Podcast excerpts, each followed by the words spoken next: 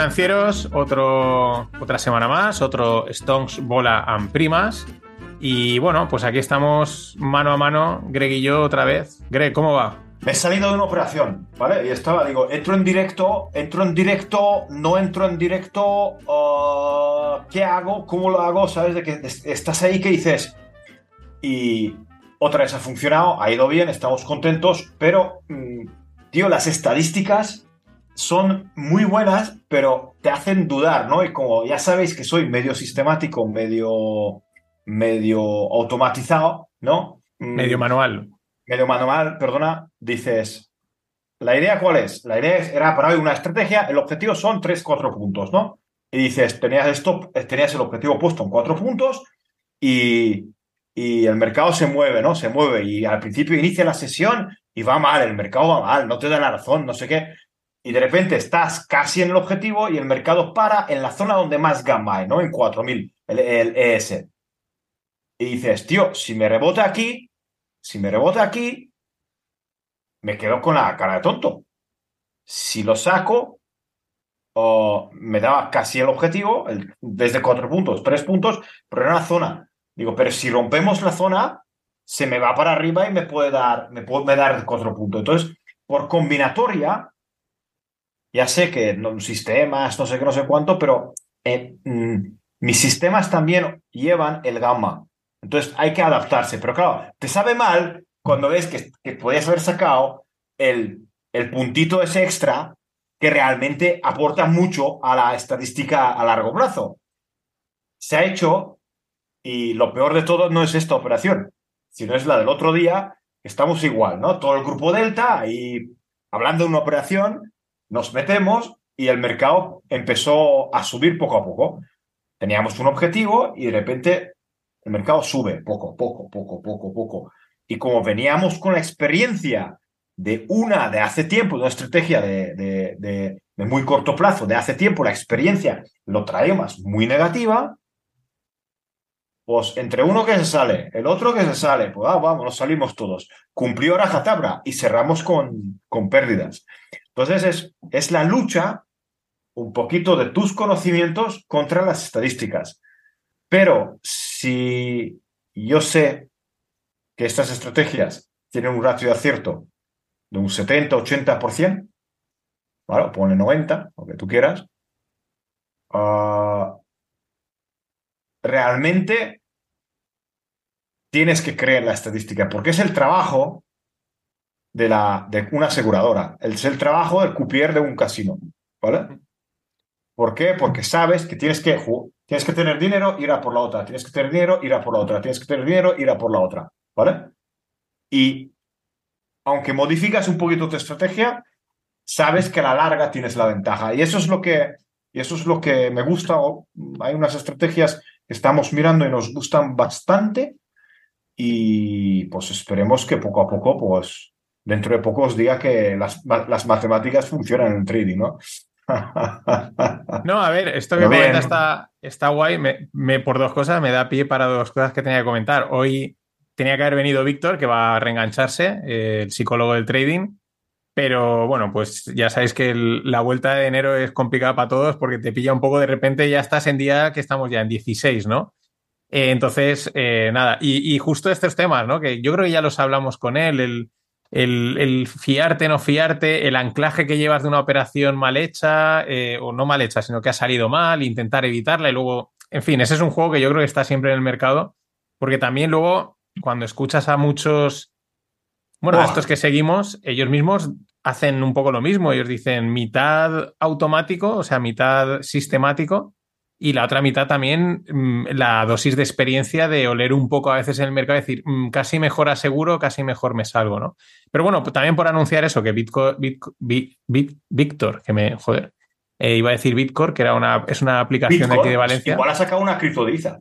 No, Bitcoin, eh, Bitcoin era, era, una, era una app de aquí de Valencia que ahora es Camillón. Eh, por si alguien la quiere investigar, pero no tiene nada que ver con finanzas y por eso me ha salido el cambio.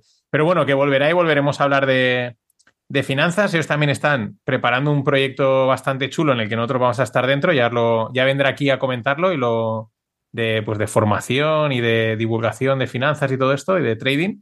Pero bueno, eso ya, ya vendrá, así que dejo aquí que estéis atentos y vendrá él a contarlo y nosotros también vamos a estar, bueno, nos metemos en un bombardeo. Pasa por ahí alguien y dice, os metéis, venga, vamos para allá, ¿no? Y antes de ahora seguir comentando un poquito de repaso de mercados y estas cosas, pues hago aquí, esto, este trozo podríamos llamarle así, siempre me acuerdo, es como eh, espacio patrocinado por la Academia Spread Greg, ¿no? O sea, es como la cuña, ¿eh? Es como... Sí, podríamos, sí, sí, sí. somos nosotros mismos, pero mola decir, este espacio lo patrocina eh, Spread Greg Academy. Entonces, eh, cosas que decir. Primera, eh, los, ya sabéis, hemos, hemos, subido un poco, hemos subido los precios, pero los descuentos siguen valiendo. los, si veis por ahí códigos de descuento que están rolando, son los mismos, pero le cambiáis al 23. Por ejemplo, en vez de Stonks 22, pues ahora poner Stonks 23 y los descuentos están entre 40 y 60 euros, depende del curso. Y algún otro que haya por ahí, lo mismo, pues le cambiéis el número. ¿Que no funciona? Pues me podéis escribir y decir, oye, que iba a meter este código y me ha fallado. Y os lo, actualizo o lo genero porque generé tantos que al final hay algunos que creo que se me han perdido o se me han pasado. Así que que sepáis que los cursos están ahí y siguen teniendo descuentos. Más cosas. En unos 10 días, ¿vale? Porque hoy a ver, estamos grabando un poquito antes de tiempo, miércoles, porque Greg tiene que viajar el jueves y estamos un poco fuera de horas. Pero en unos 10 días, para el 30 de enero, abriremos nueva edición del curso de fondos, ¿vale? Con Fernando Luque, ya está todo planificado. Habrá también cuatro webinars y tendréis del 30 al 12 para inscribiros y ya podréis ver los vídeos porque estarán disponibles desde el día 1. Simplemente anotarlo, ¿vale? Para que lo tengáis en cuenta, que hay nueva edición del curso de fondos y, bueno, si queréis estar atentos, pues también eh, os podéis suscribir a la newsletter de Greg, ¿vale? tenéis las notas en el episodio, ahí os suscribís y recibiréis todos los viernes pues un correo con el resumen de todo lo que hemos hecho a nivel de contenido y tal. Y cuando hay algo, oye, hemos abierto inscripción a este curso, pues también estáis al tanto y también enviamos ahí a veces algún código de descuento. Y he dicho lo de la newsletter, he dicho lo del curso de fondos, los códigos de descuento. Ah, y otra aclaración que me viene perfecto con lo de Delta, que me han preguntado. Respecto a la suscripción Delta, ¿no? Es, al final, como habéis oído, se operan estrategias de opciones a un nivel avanzado. El, nivel es alto en el grupo. además, la peña va cogiendo nivel, va proponiendo. o sea, que decir, ahí la verdad es que es mm, un boiling room, podríamos decirle, ¿no? O sea, ahí hay eh, ebullición. Mm, si compráis el curso opciones o el curso de gamma, pues tenéis un periodo gratuito en, el, en, la, en Delta, ¿no? Y, esa, gente pues puede luego pagar mes a mes la suscripción. Los que no compréis curso de opciones ni curso de gamma y vais directo, que alguno me ha preguntado, decir, no, yo me pillo y me meto directamente en, en, Delta. Eh, el mínimo son tres meses, ¿vale? Que el otro día me preguntaban, dice, oye, es que antes era un mes, digo, ya, pero es que nos hemos dado cuenta que en un mes no, el grupo tiene tal nivel que es difícil que sepas si te aporta o no. Entonces, por eso el, periodo mínimo es tres meses, porque así tienes tiempo de sobra para, pues para ver si, si, le coges ritmo y si le sacas partido, ¿vale? Eso que quede claro. Pero el que no leen los precios, están, se pagan cada tres meses o cada seis o cada año, ¿vale? Eso que, que me preguntaron el otro día un par de personas y digo, no, no, es mínimo tres meses porque es que en un mes Mm, es muy probable que a lo mejor vayas perdido. En tres ya puedes valorar bien si, si el, ritmo del grupo, que es alto, lo decimos, es alto en todos los sentidos, es eh, pues te vale y te aporta. Y dicha, pues cerramos aquí la cuña publicitaria de Spread Academy y vamos con, con la OPEX. No hemos hecho curso de gama este, este mes porque también ha pillado muy apretado, pero ¿cómo está yendo la OPEX? La OPEX va bien y ayer hice un resumen, ¿vale? Hice un resumen en, um, en, en, YouTube, ya sabéis, en mi canal.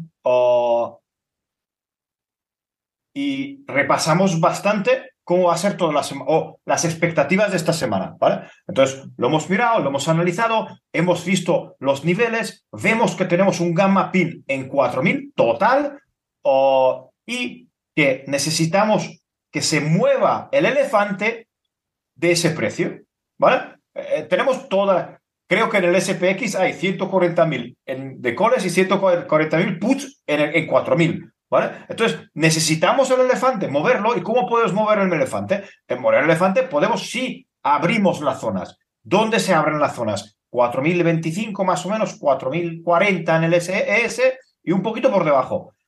No se está haciendo es impresionante la venta de, de, volatilidad con la volatilidad en mínimos. Es impresionante.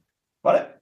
Es impresionante. ¿Por qué digo que es impresionante? Porque vemos los 0 DTs que están pa, pa, pa, pa, pa, vendiendo opciones, vendiendo opciones, vendiendo opciones, vendiendo opciones. Y claro, tú dices, pero señores, ¿pero qué estáis haciendo?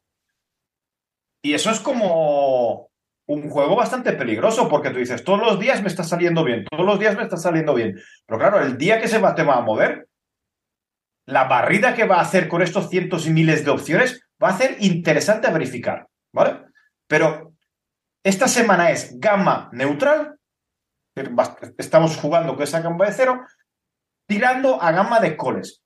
Impresionante, impresionante, impresionante es la vuelta de los memes, ¿vale? La vuelta de los memes. ¿Por qué la digo han vuelta de los memes? ¿Vale? La vuelta de los memes es porque ah, otra vez en Tesla, ah, Beyond Meat y En no sé qué empresas más, vemos un volumen de, ah, de entrada de coles comprados impresionantes. Da mucho que pensar. Cheques Eh, de a- fin de año, bonuses de empresas, arranque de año, optimisto- optimismo en general. Pero ayer, ayer, por ejemplo, Tesla batió otra vez eh, los récords de, de cotización de calls. Eh, el- Impresionante, ¿sabes? Yo el, el, el fin de dije, vale, la semana que viene pinta que va a ser divertida, básicamente porque Bitcoin empezó a subir. Yo ya lo he dicho mucho tiempo, es donde primero empiezan a mover la mierda, ¿vale? O sea, le- eh, empiezan a moverlo hacia arriba y dices, vale, va a haber fiesta la, la semana que viene en todo el mercado, que es un poco lo que está pasando, ¿no? Y, y- va todo, o sea, al final todo eso es lo mismo. Para mí ya es el mismo paquete. Los memes, la, vamos, las calls, Bitcoin, porque además van todos al mismo, al unísono, ¿no? Pero es interesante también el punto en el que eh, en el que estamos, digo, y hablo de diferentes análisis, ¿no? Porque por un lado se está cumpliendo lo que decía Zem Karsan, que los primeros meses del año, o sea, hasta quizás marzo por ahí, íbamos a tener el- la estirada de goma que decía, y, y decía, y cuanto más fuerte sea la estirada de goma, peor será luego. Entonces, de momento, lo estamos viendo. Pero claro, eh, tenemos también gente en el grupo de Telegram y luego también es lo mismo que dice Wi-Fi, que dicen, a mí me está dando ya señales de compra en el VIX, ¿no? Es- Están esperando un rebote en el VIX fuerte, Wi-Fi dice lo mismo, eh, pero claro, al mismo tiempo eh, hay otros, como tú dices, que están vendiendo volatilidad y la volatilidad la están cascando hacia abajo, ¿no? Y al mismo tiempo creo que el otro día, ahora hablo un poco de memoria, el VV, el, el VVIX, que es la volatilidad Sí. del VIX, se está disparando. Creo que era, ¿no? Así es, sí, porque está, O sea, era una descontando la volat- está descontando la volatilidad futura y vemos en la esfera de la volatilidad, se está viendo un poquito de... de el- se, se ve el skew y se ve el tail dex que está aumentando, ¿vale? Es decir, la gente empieza a comprar puts. Os voy a decir una cosa, en el 2000, no recuerdo la fecha, da igual, hace un par de años estábamos mirando comprar puts y estábamos comprando puts, ¿vale? Y por ejemplo, con a seis, tre- tres, no, a seis, seis, nueve meses vista, y solo quedar así con cifras en general, ¿no? A seis, nueve meses vista, podrías comprar una, un SP, ¿vale? Más o menos al 50% de descuento. Es decir, si cotizábamos a 3.500, lo podías copiar, coger a 1.500, 1.600, ¿vale? Por, un, no recuerdo, por X puntos. En el año 2022, a mitad del año 2021, podrías comprar por el mismo precio, ¿vale? De par de puntos, te tenías que ir a strikes por debajo de 1000. Estamos hablando de strikes 800, 900. Esto es el skew de la volatilidad. Esto es el tail dex. ¿Cuánto vale una opción respecto a, al ATM, ¿vale? Y eso es lo que te, te- te dice el tail dex a tres desviaciones estándar, ¿vale? No te lo dice a SP en 1000, pero a tres desviaciones estándar. Era carísimo comprar puts. Ahora empieza a ser atractivo y hemos visto los últimos tres o cuatro días que la gente está metiendo. Yo estoy acabando ya la estrategia que me han, me han- me han pedido la- los chicos para, para este año y creo que lo tengo más o menos, mm, más o menos contemplada, eh, pero tengo las conexiones negativas del año pasado que me ha salido muy mal y entonces dudo en, ponerlo y le, he metido algo de protección a la estrategia, ¿vale? Pero creo que va a ser un año atípico, va a ser un año muy raro porque no tenemos coberturas, no hay coberturas. Se han ido.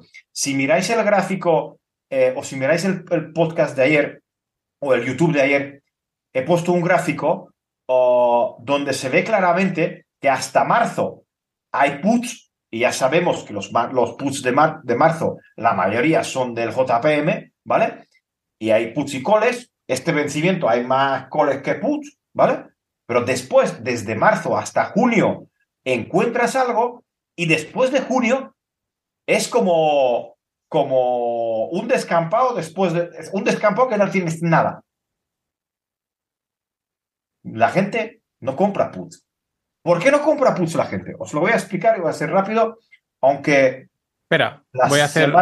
anótatelo, voy a hacer dos, matices. Uno, eh, lo que dice Greg, el directo, o sea, lo tenéis en su canal de YouTube, en Spread Greg, pero tenéis en la pestaña de en directo, porque es un directo que hizo, o sea, porque igual vais a la pestaña principal y no sale. Este parece una tontería, pero a veces se, pasa, ¿no? Y a mí me ha pasado también a veces. Oye, ¿dónde está este vídeo? No como lo, hizo en directo, en la pestaña en directo tenéis ese, además es de ayer o antes de ayer, o sea, eh, lo tenéis ahí, eh, dominio de, de calls o algo así se llama. Y luego por explicar, por si alguien pues, se ha perdido o, le bajar un poco el concepto, lo que decía, eh, digo, lo que decía Greg de las, de las, del, del skew es que si tú de hoy a ocho meses, ¿vale? Y coges y dices, voy a mirar una put a mil, ¿vale? De aquí a ocho meses y me vale 0,50 y dentro de ocho o nueve meses miras, estando, digamos, el, el, SP en el mismo nivel, miras a otros ocho o nueve meses a 1000 y vale un euro o vale 0,25, pues dices, hostia, ¿aquí qué pasa, no? O sea, debería de valer también 0,50 o deberían de valer lo mismo, ¿no? Es lo que está diciendo eh, Greg, el movimiento del skew, que en la misma put en el mismo nivel en la misma, o sea, en los mismos niveles al mismo tiempo varían de precio. Entonces ahí es cuando vas viendo y dices, cómo va evolucionando y lo que hace un año lo compraba a 0,25, ahora lo tengo que comprar a 0,50 o a 0,10, depende, ¿no? Es un poco el, por, dar una vuelta que igual ahí hay, gente que se ha perdido. Y ahora ya eh, te dejo que expliques por qué la gente no compra puts. básicamente es cuando te vas a comprar gambas de realidad y te valen a 75 euros, 75 euros el kilo, y dices, estas navidades pocas gambas, ¿vale? O te vas y las gambitas te valen a 50. Sí, pero, pero, pero, pero, ojo, me mola, lo de la, me mola mucho el ejemplo de las gambas, pues como nos gusta la comida. Eh, pero el ejemplo sería comparar el precio de las gambas de Navidad, por ejemplo, para Navidad compradas el 1 de diciembre mm. y al año siguiente el 1, de diciembre. O sea, comparar que yo cada año que vas a comprar las gambas, el 1 de diciembre, se me olvidó decirlo, perdona, ya sabes cómo soy. Cada año, el 1 de diciembre, vas a comprar las gambas y ves que, vale, pues, pues puedes dedicar, puedes comprar algunas porque el precio te dice que merece la pena. Y ahí viene la idea. La ventaja es que el precio merezca la pena. ¿Vale? Y hoy en día se está acumulando que el precio merece la pena. ¿Por qué? Porque la volatilidad es bajísima. Porque tú, tú imagínate que por el, mismo, por, el, por el mismo dinero puedes comprar más gambas, vamos a ponerlo así. Mm. Entonces, la convexidad que te ofrecen no las gambas, sino los puts, ¿vale? Aumenta porque, vamos a ponerlo precio fácil, ¿no? 50 y 100. Pues si tú hoy puedes comprar los mismos puts que hace un año a mitad de precio, tú puedes comprar el doble de puts. Es decir, estarás en términos fáciles, doblemente protegido. Eso y eso te enseña el skew. Estás comiendo más, gambas, más gambas. podemos llamar gambas. claro, estás comiendo. metes la gamba y si no, pues. Pero es que. No, pero estás, estás comiendo, estás comiendo más gambas por el mismo precio. Eso siempre está de puta madre. Sí. Eso. Pues, pues eso es lo que está pasando. Y se ve que el skew está. Las gambas están dando eh, posibilidades y, la gente empieza a aprovecharla, ¿vale? Pero como tenemos una semana OPEX donde hay bastante call, el market maker al tener esas calls sigue en una zona comprada y otra en zona vendida, pero vamos a dejarlo fácil, sigue con protecciones, el market maker está comprando un montón de acciones. dices, ¿por qué está comprando acciones?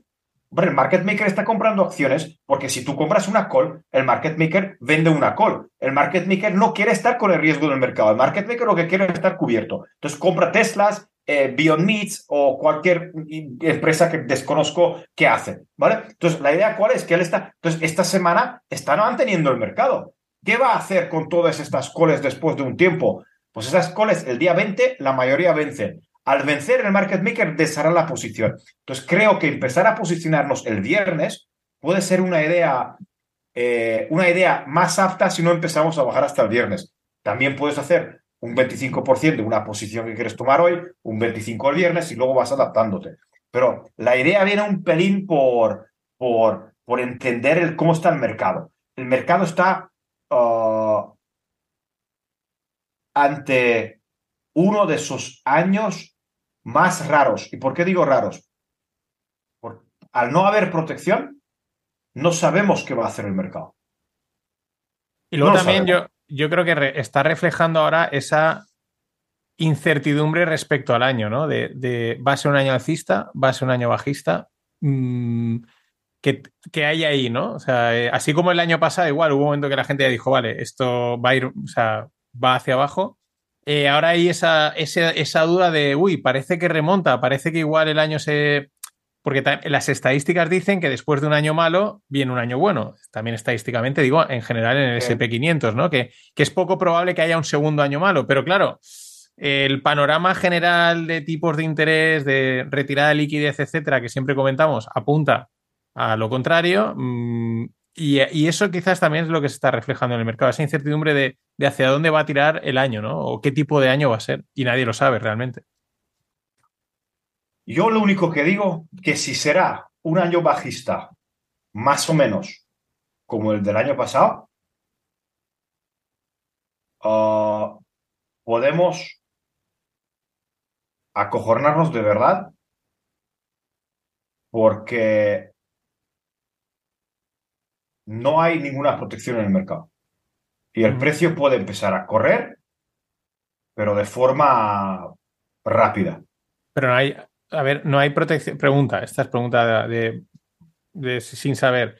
No hay protección, pero en cualquier momento pueden empezar a entrar protección o ya es tarde para comprar. Echar, gasolina al fuego. Vale, eso es lo que. Ya vale, vale. el año pasado, la explicación. El año pasado, el año pasado, el mercado iba muy protegido. ¿Vale?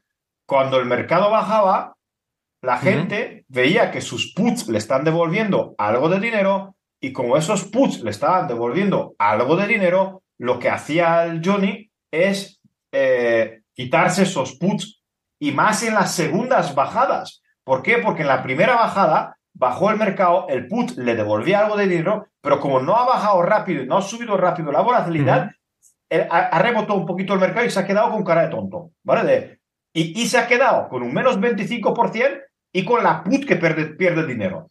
En la segunda bajada, cuando el mercado empezó a bajar de golpe, la volatilidad subió también un poquito y dice, ¿qué hago con la put? Me lo quito. ¿Qué pasa en un mercado cuando te quitas la put? Cuando te quitas la put, eh, el market maker cierra su operación. Al cerrar su put vendida, el market maker compra el mercado. Al comprar el mercado, compra sus futuros. Al comprar el mercado, ralentiza la bajada. ¿Vale? Y luego hay otros fenómenos como los, las vanas y los chans que ayudaron mucho los efectos el año pasado.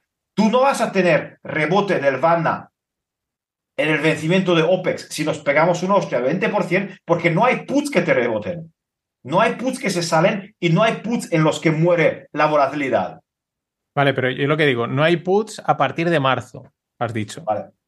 Ahora, la pregunta... se pega una hostia, el mercado se pega una hostia, la gente se acojona, compra puts y en vez de ayudarse a sí mismo, están aumentando la volatilidad. ¿Por qué? Porque estás comprando puts a una volatilidad más cara, estás pagando estos puts más caros y además estás, eh, además estás haciendo el efecto de que el market maker tiene que vender más mercado. ¿Por qué? Me vuelvo a explicar porque así la gente lo entiende. Porque cuando tú compras put, el market maker vende put. El market maker para vender esa put no se queda descubierto, vende futuros. Entonces aprieta el mercado para abajo.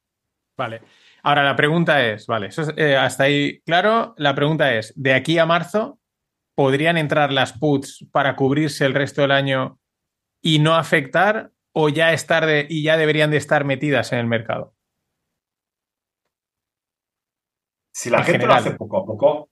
Eso es lo, claro. O sea, eh, si, no hay una, si no hay un exceso, no hay problemas. Es decir, si empiezan a, construir ahora la cobertura de, aquí de enero a marzo, a partir de marzo, pues eh, podrán construir la cobertura. Quiero decir, salvo poco a poco. Otra cosa es que vayan pasando los días y, sigamos sin nada a partir de marzo. Sí.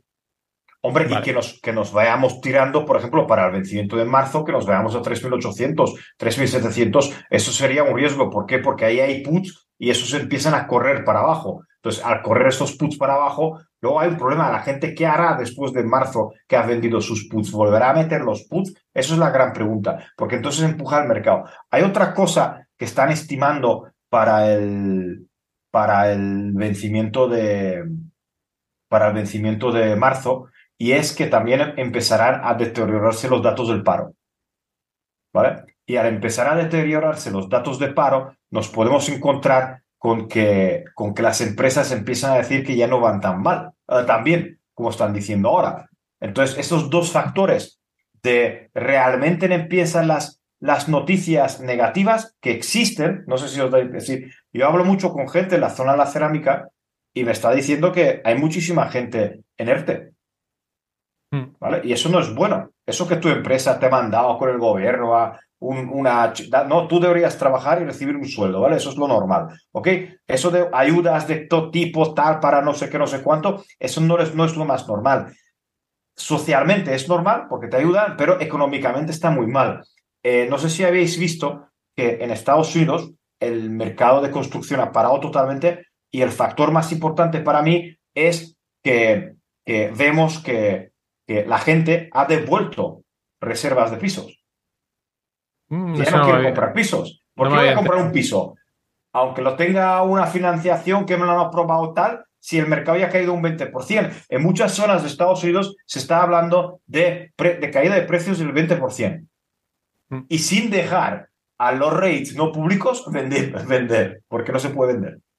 si estás un rate no público, no en todos, pero hay ya problemas de liquidez. Entonces, todos estos, todos estos eh, digamos, movimientos, para mí, mm, pueden venir juntamente con esta falta de, cobertura. Y eso es un peligro. Vale, vale. Vale, vale, sí, no, porque yo digo, aún queda meses hasta, bueno, eso pasa volando el tiempo, pero hasta marzo aún queda tiempo. Es verdad que en el antes de, creo, estoy recordando, creo que antes de Navidades, eh, antes del parón, ya lo dijiste. No hay coberturas a partir de marzo y siguen sin haber. Entonces, bueno, hay que, hay que ir viendo la evolución. Otra cosa, el gas natural le siguen cascando y el otro día otros siguen enviándolo a Hades, que diría Wi-Fi. Sí, a ver, el puerto, no recuerdo el nombre. Ah, el, eh, sí, el Freeport. Eh, Freeport. Report eh, no ha arrancado. Entonces, has tenido una época mucho frío en Estados Unidos, se ha reducido algo los tops, pero está normalizándose las, las temperaturas no en todos los lados. Eh, los HDDs han bajado y, el, y todo lo que se esperaba que se va a exportar a Europa, ¿vale? No se está exportando. Si no se exporta, hay stocks. Pues, ¿me entendéis? El, el, el mercado de gas americano es un mercado local. Es un mercado entre Canadá, Estados Unidos y va por tuberías. Nosotros en Europa, aunque nos hacemos lo que queramos y pagamos lo que sea, más de un 15-20% del gas americano no se puede exportar. Es decir, ¿por qué? Porque hay unos terminales y uno de estos terminales ha parado. Entonces ha bajado. Y también en Estados Unidos no podemos decir que, es, que hace calor, como en Europa, pero en Europa estamos con temperaturas muy por encima de lo normal. Pero avisan los, a los navegantes. los picos de HDD, si los picos de consumo de energía, los heating degree days en Estados Unidos, están en, en enero y en febrero. ¿Vale? Decir, son los meses estacionalmente más fríos del año. Entonces, ahí es muy importante conocer de que podemos tener un, un cambio brusco de temperaturas, que está entrando ahora, por ejemplo, un frío en Europa, eh, donde cambie radicalmente el panorama. Pero entonces el gas pasará de 4 a 8 y no pasa nada. Mm. Y el TTF y el gas europeo o todos los, los amigos europeos pasarán pues, pues pasarán a triplicarse o lo que sea. este año no tenemos problema energético. Ya, ya, es el... simplemente es que como seguía cayendo y sigue saliendo la noticia, sigue cayendo y tal, pues, pues por poner, por el update, ¿no? Por estar un poco al día de, lo que está, de, de, está, de lo que está cociendo. Eh, no sé si hay algo más que quieras comentar, eh, granos, cerdos, alguna de estas cositas. Granos están bastante, uh, bastante, bastante apretados, pero tenemos sequía.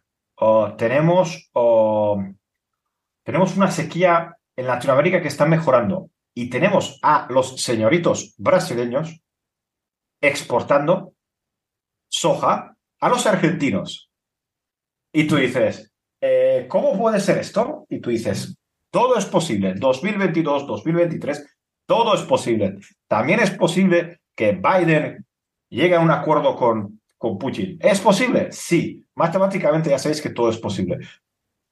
También es verdad que hace poco en, Argentina sacaron el soya dólar, ¿no? El, soja dólar para intentar fomentar y como cuando intentas fomentar algo desde el Estado sale mal, pues igual es... No, no, a ver, el, soy dólar, el soy dólar era que tú te dejan exportar, eh, el soy argentino se llamaba, el soy, soy dólar, sí, te dejaban exportar soja a un precio por encima de la, del precio de cotización de... Entonces, claro, los farmers han vendido.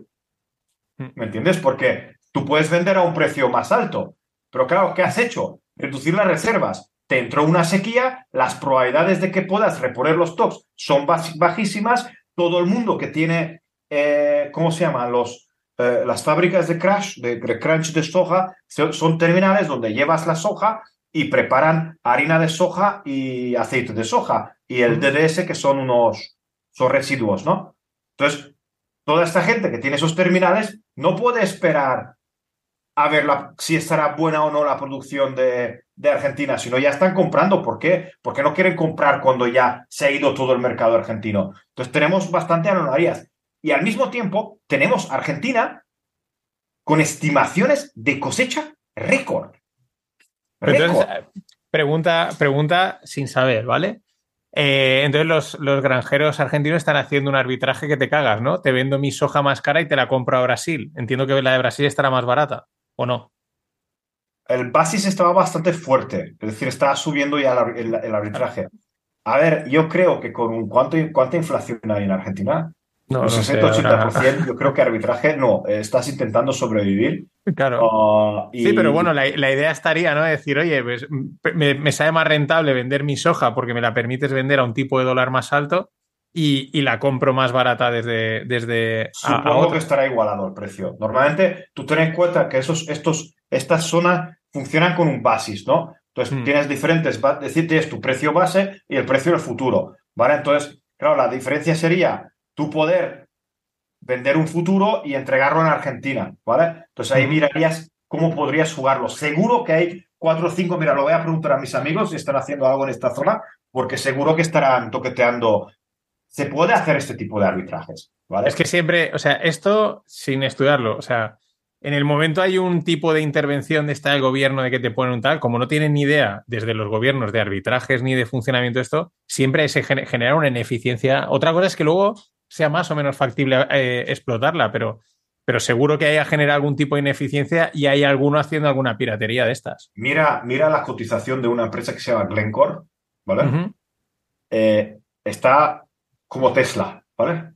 Entonces, los últimos dos años Glencore ha hecho, se ha duplicado, se ha triplicado y es una empresa no pequeña, ¿vale? Es una de las bestias pardas de, de, trading grano de, que cotiza, ¿vale? Porque Mm. luego está la, su amiga, que es Vitol, que de Vitol solo que hay que saber que al, una, cuento una anécdota, ¿no? El, el dueño de Vitol, en, una, en un libro que se llama Pues de Javier Blas, que tendremos que llamar un día.